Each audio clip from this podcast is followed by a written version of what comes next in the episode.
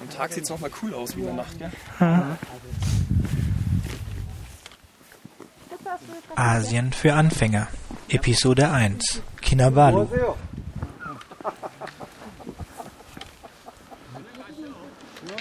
Herzlich willkommen, wir sind Sönke und Matthias und wir haben ich in 2000, 2012? in 2012 Mai. zusammen im Mai den Mount Kinabalu bestiegen. Und darüber wollten wir jetzt einen kleinen Podcast machen für alle Leute, die das auch gerne mal machen wollen würden. Das war meine zweite Besteigung und Matthias erste. Klar. Richtig, ja. Richtig. Okay, und der, ähm, der Mount Kinabalu ist ein äh, 4000 ein bisschen was hoher Berg in Südostasien. Westmalaysia. In Ostmalaysia, genau, auf, der Ost, Insel, ja, auf der Insel Borneo. genau. Genau. Und gehört zum äh, Weltnaturerbe und ist mit wahrscheinlich einer der am einfachsten zu besteigenden 4000er der Welt. Mhm. Aber es ist, ähm, es ist schon, es ist ein Abenteuer. Es ist etwas, was man auf jeden Fall gemacht haben sollte. Wenn, wenn man nicht den Berg besteigen möchte, dann sollte man sich auf jeden Fall den Nationalpark angesehen haben. Also wenn man sich in Südostasien aufhält. Genau. Also er ist einfach zu besteigen, vergleichsweise. Mhm. Ja. Und ich meine, es sei auch relativ warm. Wir konnten die meiste Zeit ja relativ leicht bekleidet, wie das hier so ist in den Tropen, marschieren. Und nur oben auf dem Berg morgens, also in der Nacht praktisch, da mussten wir uns ein bisschen wärmer anziehen. Ich glaube, wenn man andere 4000er besteigen wollte, da müsste man sich die ganze Zeit über dicht, äh, dick anziehen. Ja, das stimmt. Also es hat unten am, am Strand in Malaysia, das ist ziemlich am Äquator, hat es 30, 32 Grad und es kann dann bis zu 0 Grad sein auf dem auf dem Berg, so dass es dann schon innerhalb von 6, 7 Stunden, was der Aufstieg braucht, ein Temperaturgefälle von 30 Grad ist. Das ist schon nicht, äh, nicht zu unterschätzen, aber es ist natürlich nichts im Vergleich zum zum Himalaya oder sowas oder den Alpen. Okay, dann gucken wir mal an. Ähm, ja, also der der Nationalpark selbst liegt, glaube ich, schon auf auf 3000 Meter Höhe. Also ähm, wir wir leben beide in Singapur im Moment, so dass es äh, es ist so ein, ein so eine Art Tagestrip von Singapur, äh, Wochenendtrip von Singapur. Man fliegt von Singapur nach nach Malaysia, ähm, nach Ostmalaysia, nach Kinabalu zum Flughafen. Ähm, wir brauchen keine Visa als Europäer. Mhm. Ja. Und äh, von, von dort nimmt man, man muss eine Tour buchen. Also es ist nicht erlaubt, den Berg zu besteigen ohne Führer. Ja. Also das sind so, Und ohne Essen. Das Essen muss man auch dazu buchen. das gehört dazu, ja. Das ist jetzt nicht so toll, aber ich glaube, es ist der, Führer, der, Ja, der kommt halt mit Essen. Ja, Das ist aber auch nicht verkehrt mit den Führern, das muss man äh, schon sagen. ja denke ich auch. Denke ich auch. Also am Anfang haben wir es noch nicht so gemerkt. Äh, da, da geht man quasi nur so eine Treppe hoch über Stunden. Aber oben ist es dann doch ziemlich unwegsam. Da muss man so von Stein zu Stein springen und da ist es dann schon gut, wenn man einen Führer dabei hat, der weiß, äh, wo man wo man hochkommt. Da ist also nicht mehr einfach so ein Weg, sondern da ist nur so, nur so große Felsklumpen oder Klippen. Und wenn man da falsch abbiegt sozusagen, dann, dann kommt man nachher schwerer oder gar nicht mehr voran. Genau. Also es gibt einem schon eine gewisse Sicherheit, so einen Führer zu haben. Man kommt da auch nicht ohne rein. Also von das erste Mal habe ich in, in Kinabalu ein Hotel genommen für die Nacht und wurde dann am, am Morgen abgeholt und bin dann direkt zum ähm, Nationalpark, der wie gesagt so irgendwas auf 3000 Meter liegt und dann die letzten 1000 Meter über 6, 7 Kilometer ist der Aufstieg. Da kommt man nachts an auf der auf der Zwischenhütte ähm, und von da geht's dann um morgens um drei oder so hoch, so dass man gegen Sonnenaufgang auf dem auf der Bergspitze ist. Ja, also man kann den Berg wohl offiziell auch in einer Tagestour hoch und runter besteigen.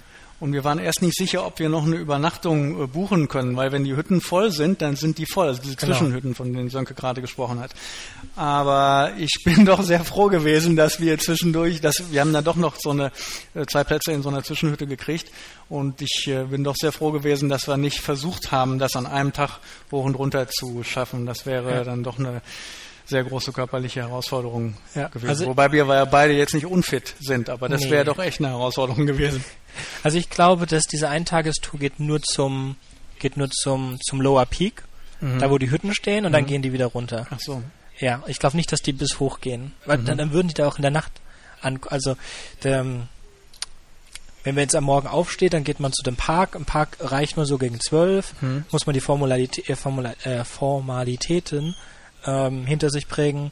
Ein bisschen Geld zahlen für den Fotoausweis. Dann kommt der Führer, der hat das Mittagessen dabei.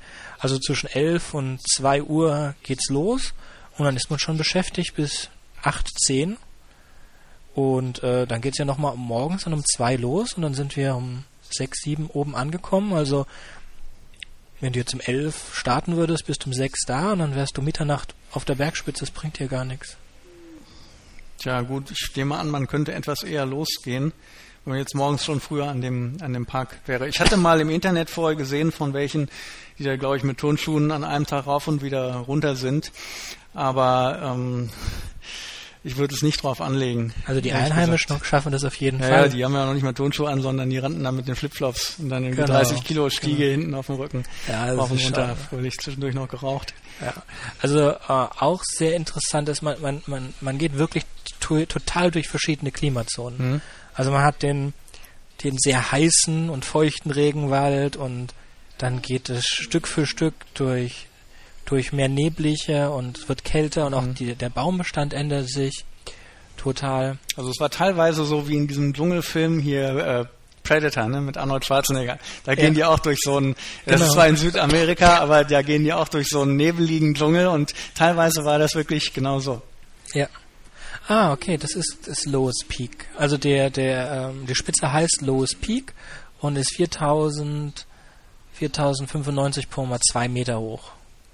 Ja, und da ist dann so ein Schild und da kann man sich dann damit fotografieren lassen. Also wenn man wenn man sich durch das Gedränge der anderen, die sich da auch fotografieren äh, lassen wollen, äh, durchkämpft, denn das ist halt nur die Spitze ist halt nur so groß, da passen halt gerade zwei Leute neben das Schild Ja. und ähm, äh, das Gedränge war doch sehr groß. Ja, beim ersten Mal war ich noch in der Nacht oben und ich glaube unter den ersten. Da es kommt aber auf den Führer an, wann der Führer losgeht. Mhm. Und dann waren wir wirklich unter den ersten. Ich glaube, da waren noch vier Leute vor uns da.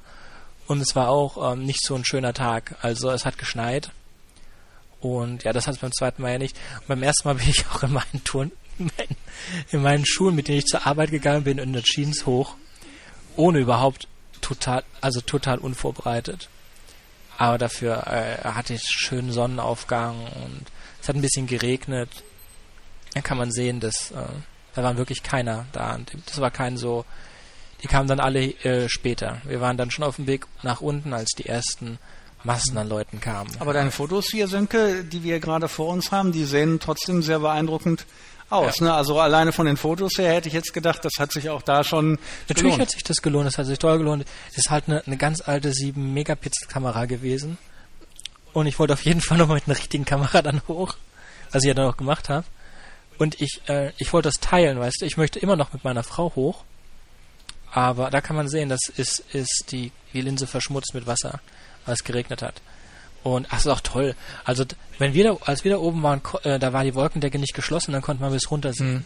Also wir waren an einem klaren Tag oben und das war halt ein, ein, ein nebliger Tag. Dafür habe hab ich den, den Sonnenaufgang gesehen. Also das muss man jetzt aber auch wieder dazu sagen für die Hörer, wenn wir hier von den Wolken sprechen, die sind dann unter uns, wenn wir auf Ja, dem, ja, genau. auf dem äh, äh, nicht Ja. Hügel, auf dem, auf dem Berg sind. Ja, also m, von unten kann man es richtig sehen, dass die, die, die Bergspitzen oder die Bergspitzen, das sind mehrere, das sind mehrere Peaks, so vier, drei, vier oder so. Und zu einem kann man halt hochlaufen und die verschwinden schon in den Wolken. Also, dass man sich so vielleicht 300 Meter über den Wolken befindet, so etwa 200, 300 Meter würde ich ja. sagen. Ja. Ja, die Wolkendecke war, glaube ich, schon da, wo diese Zwischenhütte ist. Da waren die Wolken, glaube ich, schon unter uns. Und von da sind es aber, glaube ich, auch nochmal 500 Meter oder so, die man nach oben muss. Ja, kann es sein, dass sind, ja, wahrscheinlich sind die unterschiedlich hoch an verschiedenen Tagen. Wir, wir hatten ja auch, als wir von unten hochgeguckt haben, hatten wir auch mal klaren Blick. Also da hier, auf dem Bild klärt sich ja auch auf. Ja, und da kann man ja dann direkt runter gucken. Das heißt, man kann auch umgedreht hoch runter gucken. Also da, ah, da kann man schön das, das Zwischenlager sehen. Na, das waren meine Schuhe. Und meine erste, meine erste Urkunde, Kinabalu Park, World Heritage Site, da haben sie meinen Namen falsch geschrieben. Da war ich in 2009. Das ist aber nicht der primäre Grund. Warum? Und das ist von unserem, von unserem Hotel, Hotel, Hostel, was war's? Also als Hotel würde ich es nicht bezeichnen. Das war mehr so eine Ansammlung von ähm, Hütten. Hütten. Ja, aber so schon schön. Der, der ist, äh, es war schön warm unten, blauer, blauer mhm. Himmel. Das Klima war schon anders als in Singapur. Er war nicht so ja. feucht mhm. wie in Singapur war, aber angenehm. Und man konnte dann schon den, konnte schon gut hochsehen zum Berg. Ja, da kann man die, die Peaks gut sehen. Da sieht man auch, dass da ein paar Wolken sind. Ja, die Landschaft ist, ist fantastisch. Sehr viele Nadelbäume. Mhm. Also es sah eigentlich nicht so tropisch aus. Eher, ja, diese, ja, was du sagst, die Nadelbäume, mehr so wie in den USA oder so, wenn man da in so einem, so einem Nationalpark Naturpark ist. Nationalpark. Ja, ja. Ist sehr, um, ähm, ja, ich weiß nicht, wie, ist es auch so, wir haben hier in Singapur so Gardens by the Bay und da sind ja auch diese, diese, diese riesigen um, ähm, zwei Gewächshäuser mhm. und das eine ist so ein Mountain Forest. Mhm. Und das ist es also sehr viel Wasser. Sehr, sehr viel Wasser, sehr schön. Und auf dem Bild kann man jetzt sehr schön die Treppen sehen. Also es, es fängt an mit äh, Treppen, die in, in die Erde gehauen sind, wo überall Wurzeln der verschiedenen Bäume sind. Und ähm, ja, sehr dicht, alles sehr grün, bewachsen. Also der, der Aufstieg ist schon ziemlich steil.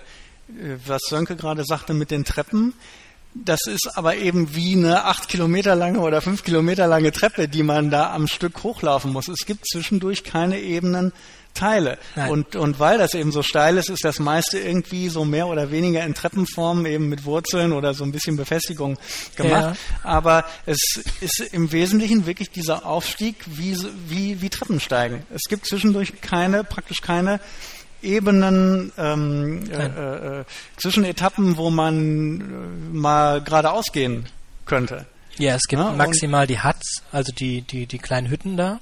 Ja, man, so. man kann Pause machen, indem man sich, indem man ja. nichts macht. Ne? Aber genau. man geht eben die ganze Zeit eine treppenartige Steigung auf. Und äh, damit hatte ich so eigentlich nicht gerechnet. Ich hätte mit rechnen müssen, wenn ich ausgerechnet hätte, welche Steigung müssen wir überwinden, in welcher, in welcher Länge. Aber das war mir so nicht klar. Das ist also wirklich wie äh, kilometerlanges Treppensteigen. Und ähm, das ist eben herausfordernd, aber durchaus zu schaffen. Also sind ja jung und alt. Dicke habe ich jetzt nicht so viele gesehen, aber äh, ja, es sah aus wie so ein, wie so ein ganz normaler von den, von den anderen Leuten, die jetzt da waren. Ne? Mhm. Also das wirklich eigentlich, das für jeden, der jetzt halbwegs gesund ist, das eine zumutbare Sache ist. Ich denke so von 12, 14 bis so 60 mhm. war alles dabei, ja. Ähm, die Treppenstufen sind auch alles andere als gleichmäßig. Sind ja. also mehr so Wurzeltreppen. Ja, sind mehr so Wurzeltreppen, sind aber alle relativ hoch. Also es ist keine kleinen Treppen, wo schon die Beine ganz schön hochheben und dann da hochzulaufen. Ja, und dann gibt's dann alle paar Kilometer die Huts, also so Hütten, wo vielleicht zwölf Quadratmeter, wo man sich mal hinsetzen kann. Ja, wo man sich hinsetzen kann, wenn da nicht schon andere Leute sitzen, was oft genug der Fall war. Genau. Kann man dann auch so Wasser aufnehmen, also man sollte, denke ich, genug Wasser dabei haben. Ich hatte nachher noch überlegt, besser wäre sogar noch gewesen, wenn man sich diese so, so Vitaminpillen oder so, so Isopillen, Isopulver mitgenommen äh, hätte, weil man doch ja. ganz schön schwitzt. Und ähm, das Wasser muss man also nicht die ganze Zeit bei sich haben, sondern es gibt praktisch eine Wasserleitung, die fängt irgendwie oben am Berg an. Mhm. Und da wird dann dieses klare Bergwasser wird runtergeleitet und an diesen Hütten äh, sind so Tanks. Da kann man praktisch seine Feldflaschen immer äh, neu befüllen. Ja. Aber da wäre es, glaube ich, also wenn ich es nächste Mal machen würde, würde ich mir irgendwie so äh, Pulver mitnehmen mit so ISO-Getränk dafür. Ja, das ist keine, keine schlechte Idee. Da kann man sehen, sind die Treffen jetzt ganz anders. Das ist jetzt ähm, keine Erde mehr, das ist schon so, so Steingeklumpten mhm. Zeug. Ja, ist auch jetzt, äh, außer da ist es jetzt nicht großartig befestigt. Ja, das sind dann einfach ein paar Steine, gelbe, gelbes Gestein. Mhm. Und auch kein Geländer. Ich glaube, Geländer gab es nur gelegentlich, wenn es besonders ja, herausfordernd war. Und das, das, das, das, das, das, das mm, der Dschungel lichtet sich dann auch leichter, also es mhm. war schon höher. Ja, da kann man sehen. Also die Bäume werden dann niedriger. Und weniger ist immer noch ein Dschungel. Und das, das, es gibt ja nicht mehr so, so große Blätter, sondern mehr so Nadeln oder so kleine, dickere Genau, genau, äh, genau. äh, Blättchen. So, man läuft dann eigentlich auf großen Steinen. Ja, kann man hier sehr schön sehen. Und dann werden die Steine größer. Ah, oh, das hätte ich schon fast vergessen. Das war ja dann nur noch Steine, war überhaupt keine Treppen mehr. Bin nur von Stein zu Stein gesprungen. Ah ja, hier der, der Unsung Hero, der, der den, das, wir sehen jetzt gerade auf einem Bild aus einer Zeitung, wie jemand einen ganzen Container, einen ganzen riesigen Plastikcontainer vielleicht für was, 1000 Liter oder so hochgeschleppt hat. Keine Ahnung, also wir können ja mal die Größe schätzen. Das ist Oder also steht so ein 3000, also er hat die Höhe von 3200 Metern, 30 Kilo schwer, steht nicht dran, wie viel. Also ich würde sagen, diese Teile, die sind bestimmt so 1,80, so mannshoch ungefähr. Ja. ne? Und vom Durchmesser auch so 1,50 Meter, aber mindestens. Ja. Ne? Also das so Plastikcontainer. Ich hatte ja gesagt, dass dieses Wasser zwischendurch so gesammelt wird und auf der Hütte irgendwie wird, muss das Wasser ja gespeichert werden. Das Genau. sind also Plastikcontainer, die ich meine, die wir auch an den Wohnhäusern gesehen hätten. Ja. Das scheinen so Standard-Wassercontainer zu sein, die auch für jede Wohnung scheint außen an der Wand dann so einen Wassersammelbehälter zu haben. Ja. Vielleicht, wenn das Wasser nicht so regelmäßig da aus der Leitung kommt. Ja. Also man muss das mal, man muss das auch mal relativieren. Das sind jetzt keine richtigen Wohnungen, das sind Container ohne Strom oder Nee, ich meinte jetzt die anderen Wohnungen in Malaysia. Als so, wir zurückgefahren sind. Ich meine, die hätten Ja, ja, die alle hatten wir außen, an jeder Wohnung war außen so eine, also wie praktisch am Klo so ein Wasserbehälter, nur halt größer. Ja. Und ich meine, ich vermute, das hängt damit zusammen, dass wahrscheinlich die Wasserversorgung nicht so gleichmäßig ist wie, wie jetzt in anderen Ländern, so dass sich jeder halt so einen Zwischenspeicher dafür einen Tag oder so. Ja, ich denke, die haben keine hängt. großartige Kanalisation oder so. Ich denke nicht, warum auch. Aber die an, in den Hochhäusern muss ja irgendwie äh, eine Wasserzufuhrleitung sein. Können ja nicht zum Brunnen gehen mit, mit so einem Hochhaus. ja, das sind dann direkt in Kinabalu, aber das, das außerhalb von Kinabalu denke ich nicht. Ich denke, dass Nee, die ich eigenen. irgend, also ich bin sicher, ich habe in Malaysia gesehen, dass außen an Hochhäusern genau diese Tanks dran sind. An jede Wohnung hat so einen Tank. Ach so, ach ja, Und ja, okay. Deswegen habe ich mir überlegt, die sind ja ans Wassernetz angeschlossen. Und ähm, wenn die das Wasser zwischenspeichern, deutet das für mich darauf hin, dass die Wasserversorgung also nicht so zuverlässig ist, dass man sich das zwischenspeichert und dann wird das halt aufgefüllt, wenn das Wasser gerade mal wieder Ja, ja. läuft. Und das sind also diese Tanks, wie gesagt, die sind mannshoch, bestimmt mindestens 1,50 Meter Durchmesser aus Kunststoff. Äh, ja, die wiegen sich dann auch so 30 Kilo und die müssen natürlich hochgeschleppt werden auf diesen Ja. Berg. Also es gibt keine irgendwie motorisierte Versorgung. Also jedes Snickers, das man sich auf der Zwischenhütte kauft, das Ja, hat ja. irgendeiner hochgetragen. Genau.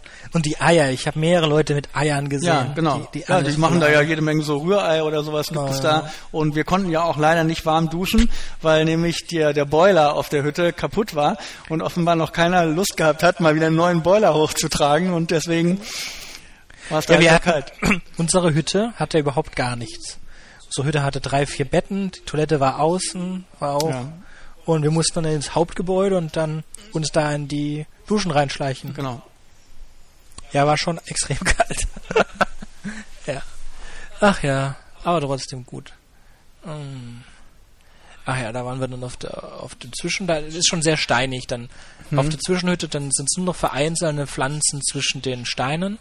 Und das Gestein ist jetzt nicht mehr gelb, sondern ist richtig dunkel, graublau. Ja, so vulkanisch, glaube ich. Ja, 3300 Meter. Und wir waren da um 5.10 Uhr. Also 17.10 Uhr, ja. Das ist ja 17.10 Uhr, genau. Und dann ging die Sonne auch schon bald unter, ne? Ja, genau. Ja, Ja, und ich sehe, wir sind auch schon etwas dicker angezogen. Aber klar, ja, auf der Höhe ja aber schon ziemlich kalt. Schon nicht mehr so tropisch. Hm? Wir haben noch welche Ja, Volleyball gespielt, habe ich die ganze Zeit gehofft, dass der Ball nicht den Berg runterfällt. Und das war unser Ja, genau. hier. Varas Hut. Also das war so eine, so eine Art Blechhütte ähm, mit, glaube zwei Räumen, wo dann Mhm. jeweils vier Betten waren, also zwei Stockbetten. Ja. Bei uns hatten wir noch einen Moslem, der hat erstmal seinen Gebetsteppich ausgerollt Ja. äh, vom Schlafengehen. Gut. Und es hat auch unheimlich prickelnd gerochen, weil, wie gesagt, es gab kein warmes Wasser zum Duschen. Also sind die Leute da ungeduscht ins Bett. Da, da, an den Geruch erinnere ich mich jetzt nicht so. Vielleicht war ich ja derjenige, der den abgesondert hat. Ja, ich denke, alle haben das, alle haben das. Ich fand's halt, ich hat mich sehr an die Bundeswehr erinnert. ja, Ja. Und das sind auch so Gräser. Ah, wunderschöner Sonnenuntergang. Ah ja, richtig. Das ist. Ja, also so ein Sonnenuntergang, wo man über den Wolken ist, ähm, Ja. das, das sieht wirklich toll aus. Hm? Mhm. Dann von, also wann immer dann man ankommt, wir sind wie gesagt um 17 Uhr angekommen, dann wartet man, gibt Abendessen und äh, morgens um zwei, eins oder zwei. Ja, war es Morgen. 2 Uhr? Hm. Ich bin mir nicht so sicher, aber es war schon verdammt früh, weil wir wollten 7 Uhr ist Sonnenaufgang. So, Das war der Plan, Mhm. da oben zu sein. Und von da ab geht es, gibt es äh, sehr viele Holztreppen Mhm. vom Zwischenlager. Und ah, wunderschön. Also beim ersten Mal ist mir das nicht so aufgefallen, aber beim zweiten Mal, ähm, das ist ja, äh, da ist ja keine größere Stadt in der Nähe und man ist auch sehr hoch, Hm. so dass äh, man man ziemlich schöne Sterne sehen kann. Ja, also ich habe zum ersten Mal die Milchstraße gesehen. Ja, Und man hört auch. ja immer so Milchstraße und man fragt sich so als Stadtmensch, oh, was sollen, was sollen das sein oder was, warum machen sich Ja. die Leute so, so viele Gedanken? Also wenn, wenn man normal in der Stadt äh, nachts mal in den Himmel guckt, dann sieht man ja so vereinzelt vielleicht mal ein paar helle Sterne und wenn man irgendwo im Wald ist, dann sieht man ein bisschen mehr. Aber da habe ich zum ersten Mal wirklich dieses milchige Band der Milchstraße Ja. gesehen, als wir da oben auf dem Berg waren. Kein Streulicht, klarer Himmel, äh, Genau. saubere Luft. Da wusste ich erstmal, warum die Leute früher, als es halt noch nicht so viel Umweltverschmutzung und, und Licht gegeben hat, warum die Leute da sich mit der Milchstraße äh, befasst haben. Das Ja. habe ich da zum ersten Mal wirklich gesehen. Wirklich Auf so ein dem Bild- milchiges Band. Ja, wir haben wir haben versucht ein Bild zu machen, aber das das ging einfach nicht. Also die, auf, das Bild zeigt schon viele Sterne, aber das ist nichts, kein Vergleich zu dem, was wirklich da war.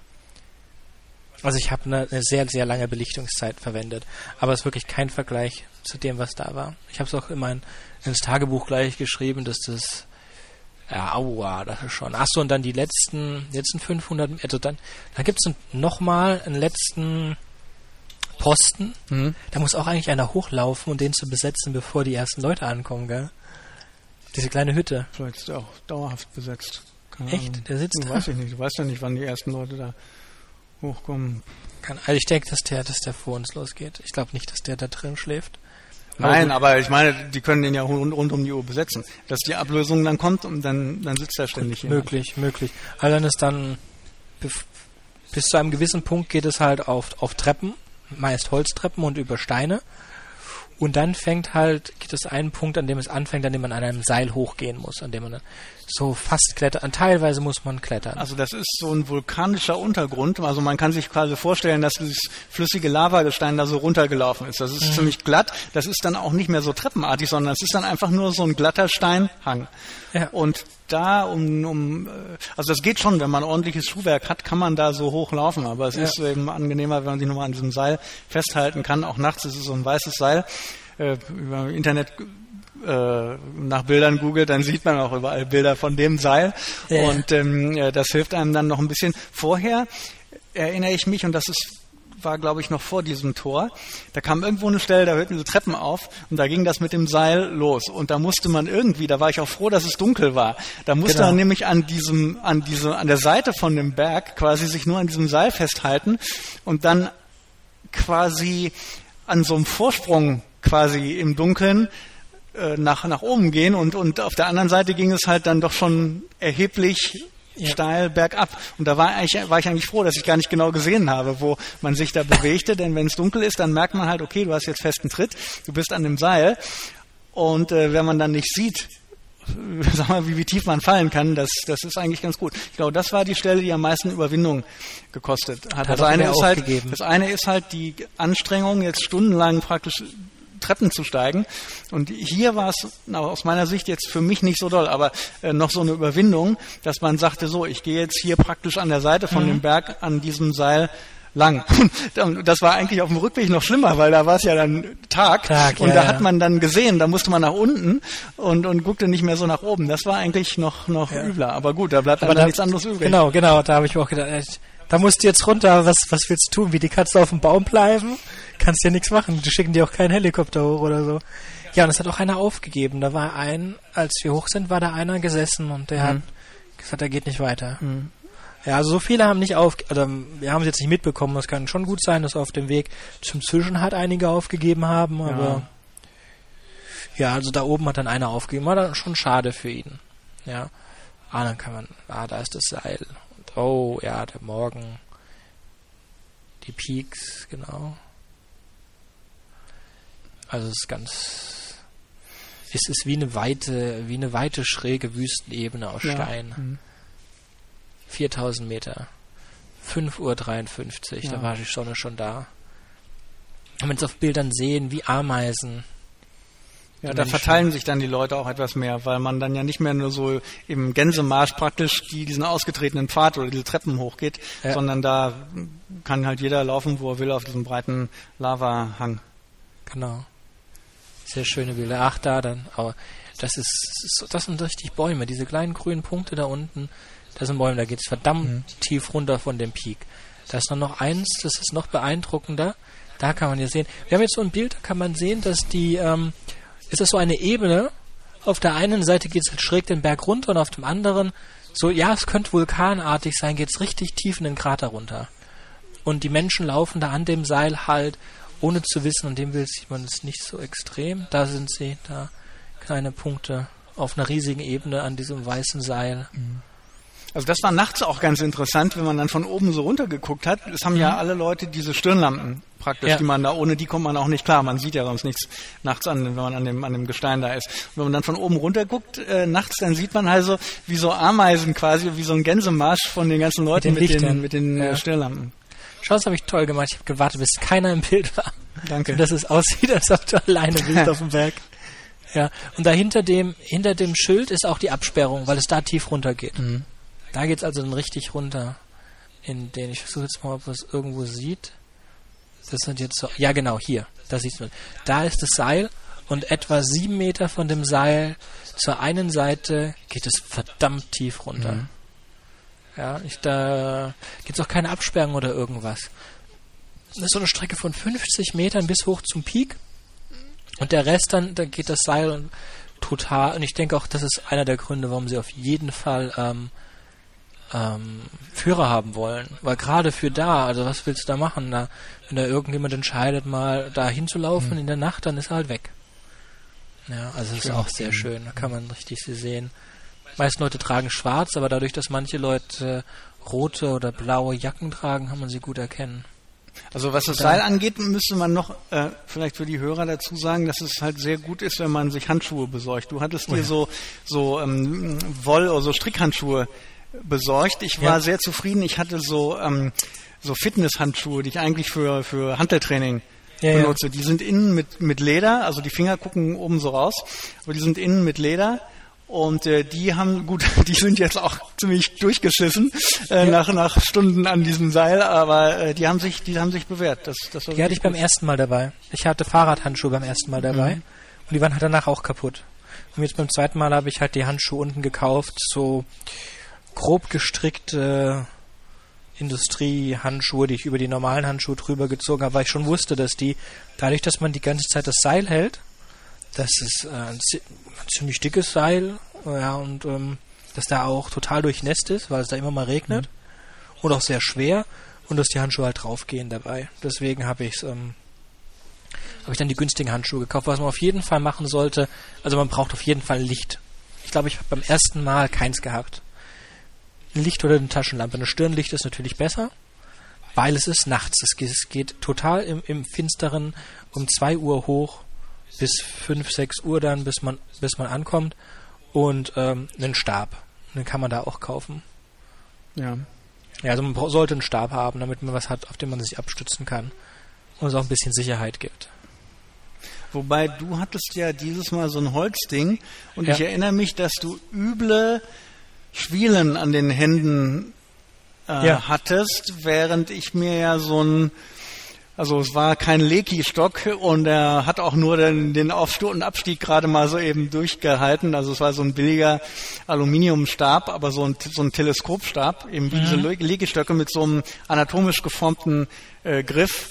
Und ich glaube, dass, also ich war die, weil ich dich habe leiden sehen, war ich die ganze Zeit dankbar, äh, dass ich mir dieses Teil da, weiß nicht, hat 35, äh, was haben die da, Ringgit oder sowas, glaube ich, also Ja, das ist. war nicht ganz billig, aber, aber hat sich jedenfalls äh, gelohnt, weil du hattest das Problem, dass du praktisch immer äh, entweder an der Seite festhalten musstest oder oder dir das, die, das Stockende praktisch in, die, in den Handteller reindrehen Ja. musstest. Ne? Und Ja. wenn man das stundenlang macht, dann Ja, es war beim ersten Mal hatte ich irgendwie das Gefühl, dass es einfacher war. Vielleicht habe ich es auch einfach vergessen.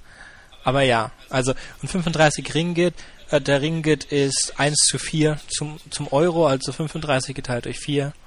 Hm, machen wir 36 durch 4, 9 Euro. Ja. Also den ganzen Kram, den man braucht, also die Lampen, Handschuhe, Stöcke, Essen. ähm, das, das gibt's da. Man Ja. braucht also nicht so, wie ich das gemacht habe. Ich dachte, oh, brauchst eine, eine Stirnlampe. Natürlich alles schön vorher in Singapur gekauft. Ich war auch sehr zufrieden mit meiner Stirnlampe, das muss ich sagen, weil die Sachen, die es da gibt, die halten dann wirklich einen Aufstieg und Abstieg und sind halt, äh, sagen wir, eher günstig. Ähm, aber man braucht jetzt halt eben keine, keine äh, vorher noch mühsam alles, alles zusammenzukaufen. Außer man hat Pech und die Sachen sind aus. Ne, das Ja, kann, genau. glaube ich, passieren, dass, die, dass denen dann irgendwann die Stirnlampen oder diese Sterbe da ausgehen. Dann ist es natürlich nicht so gut. Ja, ich glaube nicht. Also äh, das sollten sie schon können. Aber hier kann man auch sehen, wie der, das weiße Seil über Kilometer, also es sieht so aus, als ob es über Kilometer lang gehen würde. Und da sieht man einen kleinen Menschen. Mhm. Auf dem ganzen Bild einen kleinen Menschen an dem Seil und dabei waren Hunderte da. Wir war also, Mhm. naja gut, nicht Hunderte, aber Ja, nachher Hundert- verläuft sich das natürlich, weil die einen halt länger oben bleiben und die anderen gehen schon eher wieder runter. ja. Und ähm, dann äh, hört das Gedränge so ein bisschen auf. Ja, Also also- nach wie vor muss ich sagen, ich hatte vorher auch im Internet geguckt nach diesen Bildern und man, hatte ich vorhin schon gesagt, man sieht überall die Bilder mit diesem Seil. Was man auf den Bildern einfach nicht sehen kann, ist der Winkel von dem Hang. Du siehst hier irgendwie ein Seil, du siehst so, du siehst diese Lava, diesen Lava-Untergrund, Ja. aber es fehlt dir der Vergleich für die Steigung. Ja, und ja. ich würde sagen, die Steigung ist so fast ähm, 45 Grad. Also etwas weniger, vielleicht 40 Grad oder 30 An, Grad. an, an, teilweise ist es 45 Grad. Aber es ist schon so, man kann darauf gerade noch so aufrecht gehen, aber wenn es noch ein Tick steiler wäre, dann wird man von überfallen, wenn man Ja. da geht. Und wenn man wenn man es dann mal nach oben geschafft hat, dann hat man auf dem Weg nach unten komplett andere Muskelpartien, die man braucht. Ja, Aha. also hoch nimmt ganz andere Muskelpartien als runter. Also ich erinnere mich noch, das würde ich beim nächsten Mal anders machen. Ich hatte mir halt so ähm, äh, Wanderschuhe gekauft, also festes Schuhwerk. Das war auch sehr gut auf dem Weg nach oben. Auf dem Weg nach unten, ich weiß nicht, da waren wir ja sicher auch wieder sechs Stunden oder so unterwegs, Ja. sind mir die ganze Zeit innen die Zehen an diese harten, diese, diese Wanderschuhe sind ja so verstärkt. Das ist gut, Ja. weil wenn man dann vor eine Wurzel tritt oder vor einen Stein, dann tut das beim Zeh nicht so weh. Aber wenn man bergab läuft und von innen bei jedem Schritt dann der Zeh innen an diese harte Schuhwand stößt, das war nachher wirklich äh, eine Pein. Also da tat jeder Schritt tat weh und man wusste vorher schon, dass es weh tut. Da würde ich mir beim nächsten Aufstieg irgendwie noch ein zusätzliches Paar weiche Schuhe einpacken, irgendwie Turnschuhe oder sowas, äh, um, um, um diese furchtbaren Schmerzen zu, zu vermeiden. Man hat auch Blasen dann irgendwann. An Blasen erinnere ich mich jetzt nicht. Nur Ich erinnere an, mich jetzt auch nicht an wirklich an Blasen, aber Zehen. ich erinnere mich an Schmerzen. Das hat Ja. schon irgendwas, glaube ich, zum, miteinander zu tun. Also ja, also das, ich glaube auch der, der, ähm, die Leute, die es professionell machen, haben auch zwei Paar Schuhe. Beziehungsweise ich denke, ähm, die gehen eher da mit den weichen Schuhen, weil der Abstieg ist, Mhm. ist das, was ähm, dich dann mehr in Anspruch nimmt. Also ich weiß noch, der Abstieg, gut, dann hat man natürlich auch sozusagen nichts mehr, worauf man sich, also man freut sich natürlich schon sehr auf den, auf, Auf die, die auf das Basislager, aber das hat sich gezogen. Da denkst du, du kommst jetzt, du kommst jetzt irgendwie dem Ende näher und dann Ja. siehst du die nächste Hütte und dann ist es wieder nur ein paar hundert Meter gewesen und du denkst, Ja, du genau. müsstest jetzt schon da sein und dann die Schmerzen. Dann hatten wir noch so eine riesige japanische Reisegruppe, die war vor uns und hat immer schon alle Plätze in diesen Hütten belegt. Das heißt, Ja, wenn wir ankamen, dann konnten wir uns noch nicht mal hinsetzen. Mm, Also das war, also ich würde es natürlich auf jeden Fall, ich würde es gerne nochmal machen, muss ich sagen. Also wenn du jetzt sagen würdest, Sönke oder irgendein anderer Kumpel würde hier kommen nach, nach Singapur und der hätte Zeit dafür ein paar Tage äh, dahin zu gehen, würde ich sofort sagen, lass uns das nochmal machen. Ja. Aber der, der äh, Abstieg hat es also doch sehr in sich. Ja, ist auch so, dass es dann fällt einem plötzlich wieder ein, das war viel länger, weißt du, man, man hat irgendwie das, das ging ja ganz schnell, das ging ganz schnell, da war, da war erstmal die, die, die und die Treppenart und die und die Steinart und dann waren wir oben und dann kommt man runter und dann, selbst mit dem Seil fühlt es sich, das kann man auch wieder hier sehen, es fühlt sich dann so ewig an, man läuft dann so ewig an dem Seil lang und man denkt, es hört nie auf. Als ich beim Basislager angekommen bin, habe ich schon gedacht, dass wir müssten eigentlich schon unten sein. Das war. Also bei den Zwischenlagern. ja, genau, Basis. Ja, Zwischenlager, genau.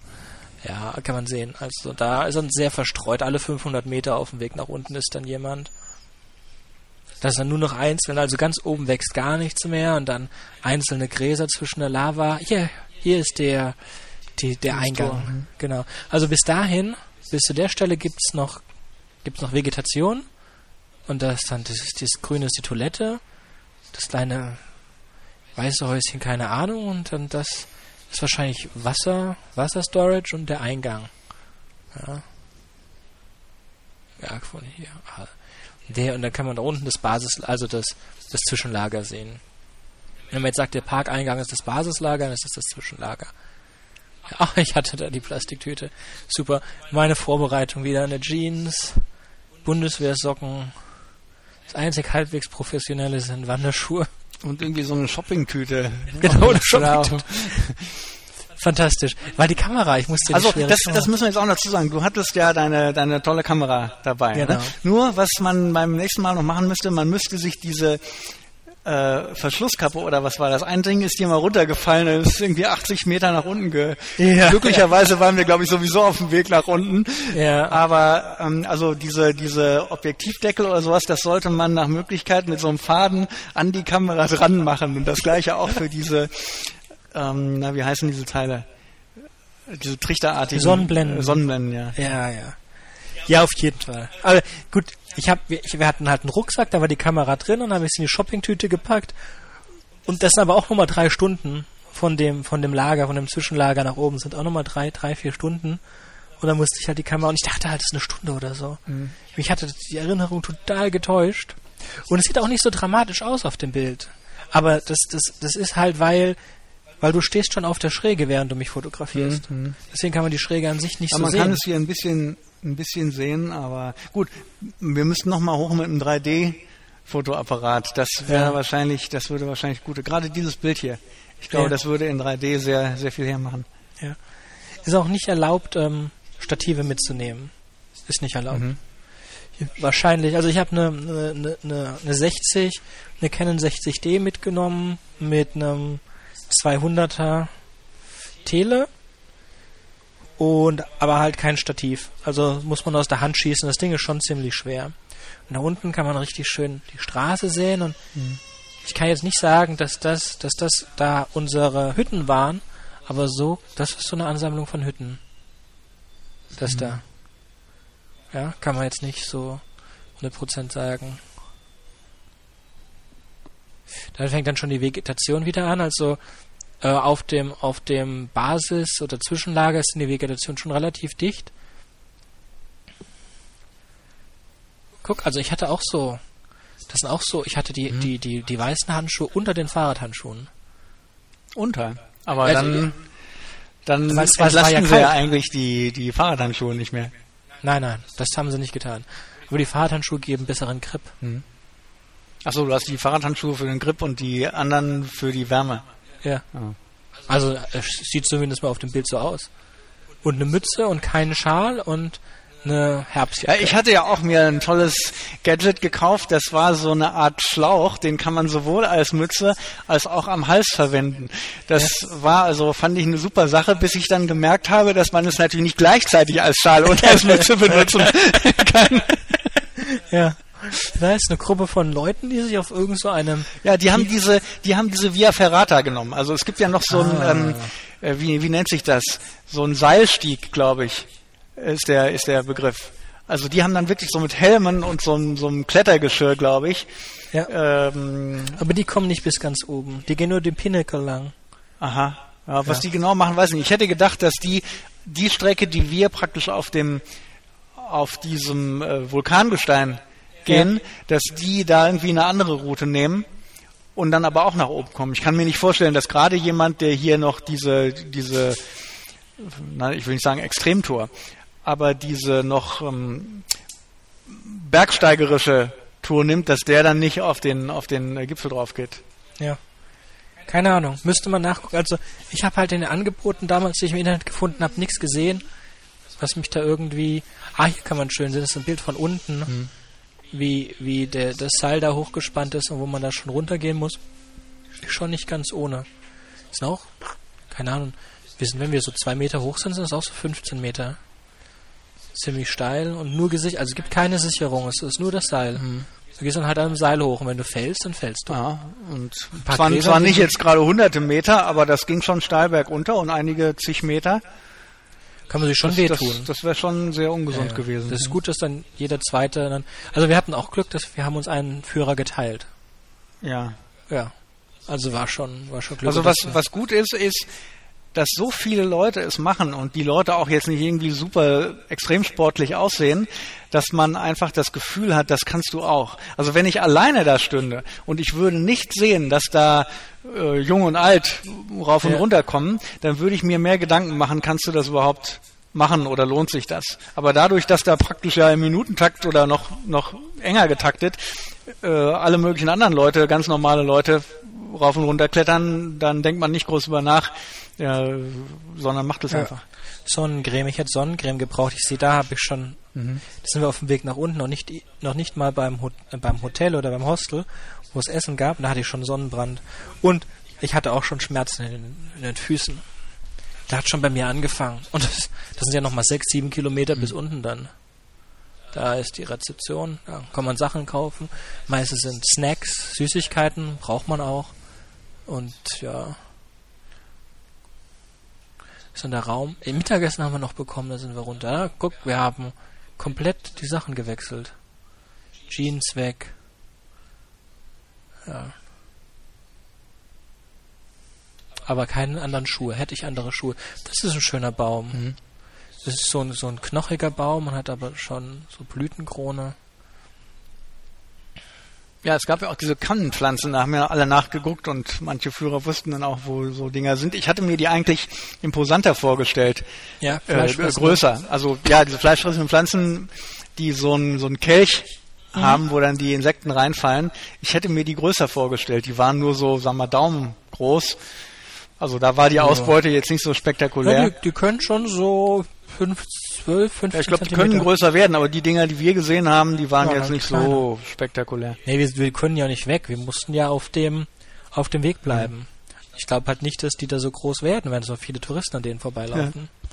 Ja. ja, aber war schon schön. Also Schlangen oder sowas haben wir nicht gesehen. Das ist ein Vogel, keine Ahnung. Lange. Sieht sehr warm aus, ehrlich gesagt. Sieht aus wie ein Kiwi eigentlich. Und dann, dann, schon, dann ist es schon wieder anders. Dann ist die Erde, die Erde, da sind die Stufen schon gelb wieder. Das wird wieder dichter. Die Bäume sind bewachsen mit Moos. Ja, aber schon, also ist dann alles, alles gerade verkehrt. Das geht ja, dann nach unten. In den Nebel, genau, Farnwälder.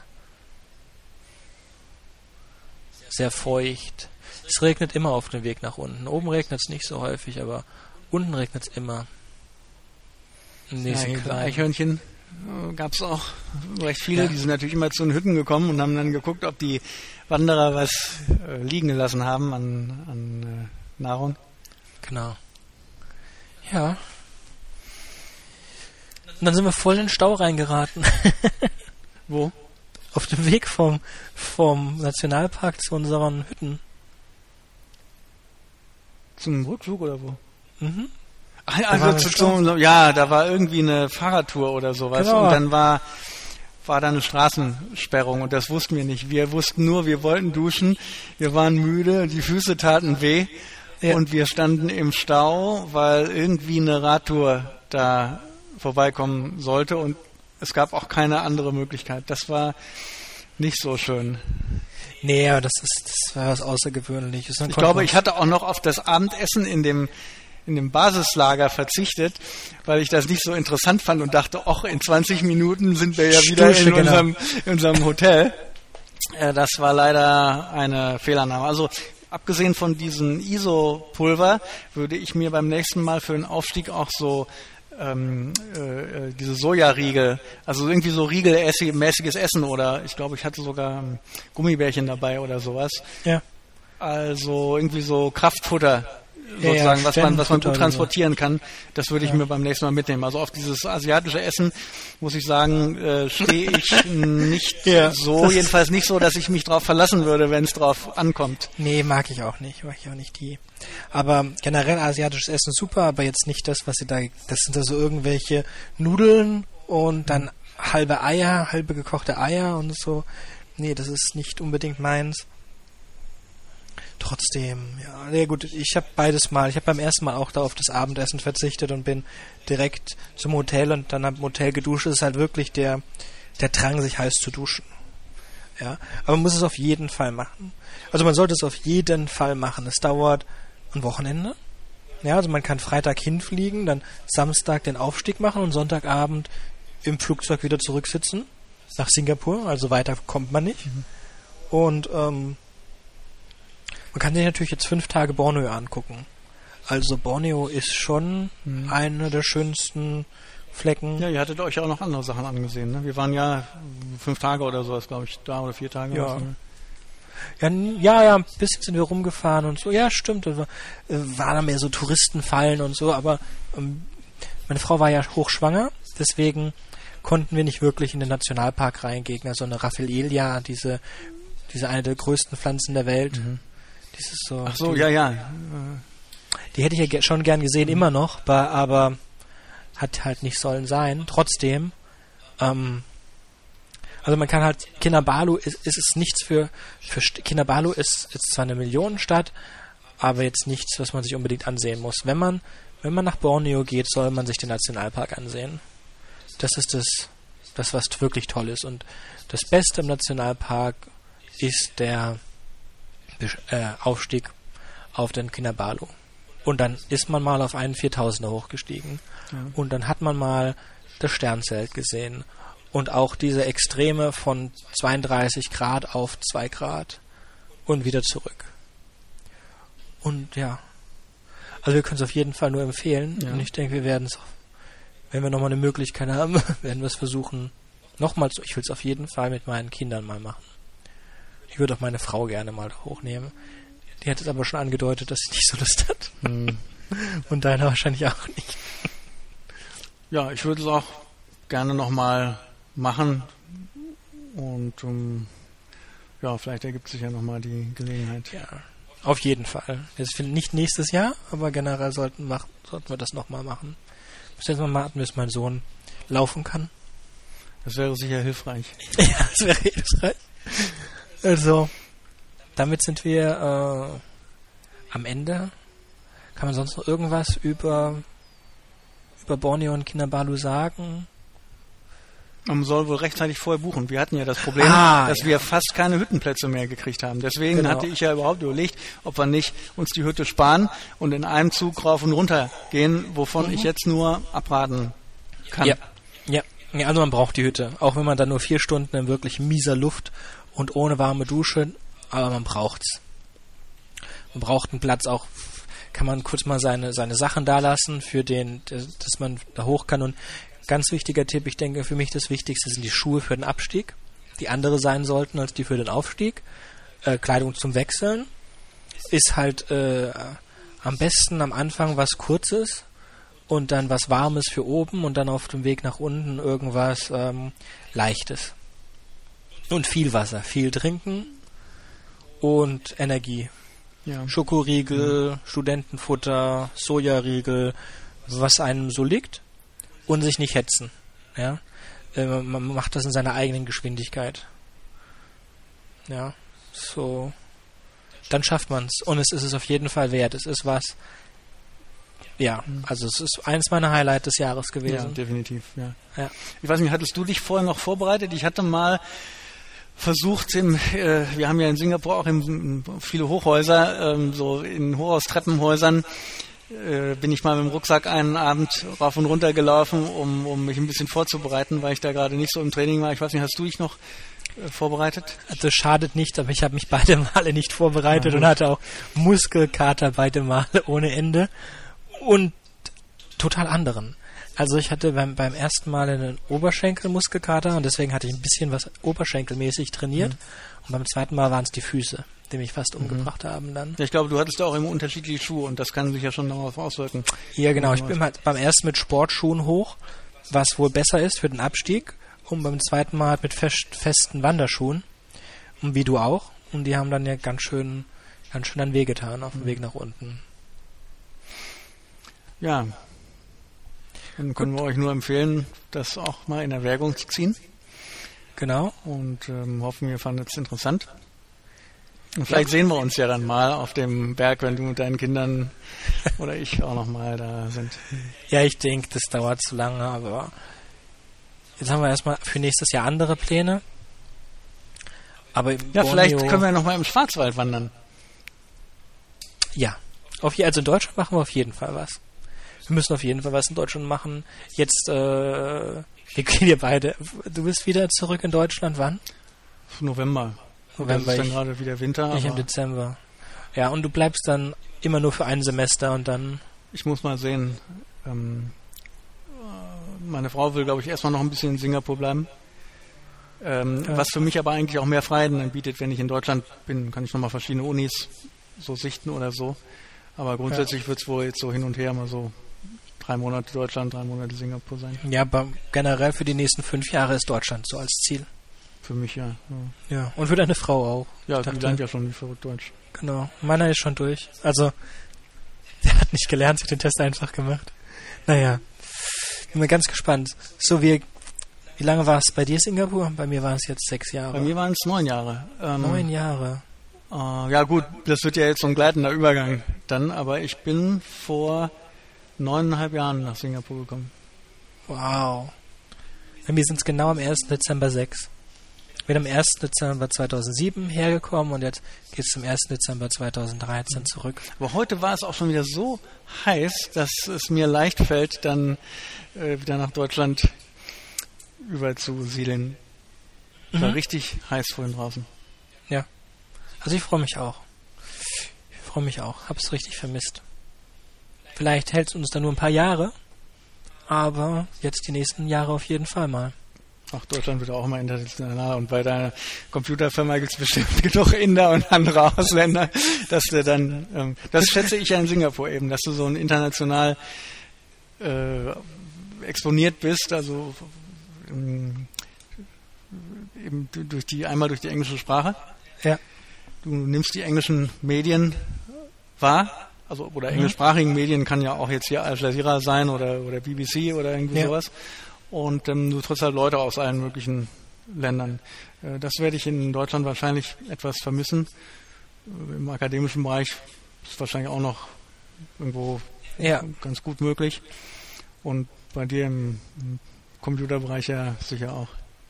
Ja, also über Singapur sollten wir mal einzeln was machen, wenn wir noch Zeit finden. Ja ja, Vielleicht schaffen wir es nochmal. Ja. Ja, also ich speichere das erstmal ab. Ja, wir machen dann Singapur, äh, Mount Kinabalu, Singapur und als nächstes Baden-Württemberg. ja, genau. ja, das wird lustig. Ja, oder Rheinland-Pfalz. Bei dir ist es ja Rheinland-Pfalz. Äh, gut, ich verwechsel das immer, weil Speyer genau an der Grenze liegt. Aber mhm, stimmt, ich glaube, es ist eigentlich Rheinland-Pfalz. Rheinland-Pfalz. Aber wir können es trotzdem über Baden-Württemberg machen, verfrachten mhm. wir Speyer mal ein bisschen. Okay. Dann hoffen wir mal, dass ihr Spaß gehabt habt und verabschieden uns hiermit. Tschüss. Tschüss.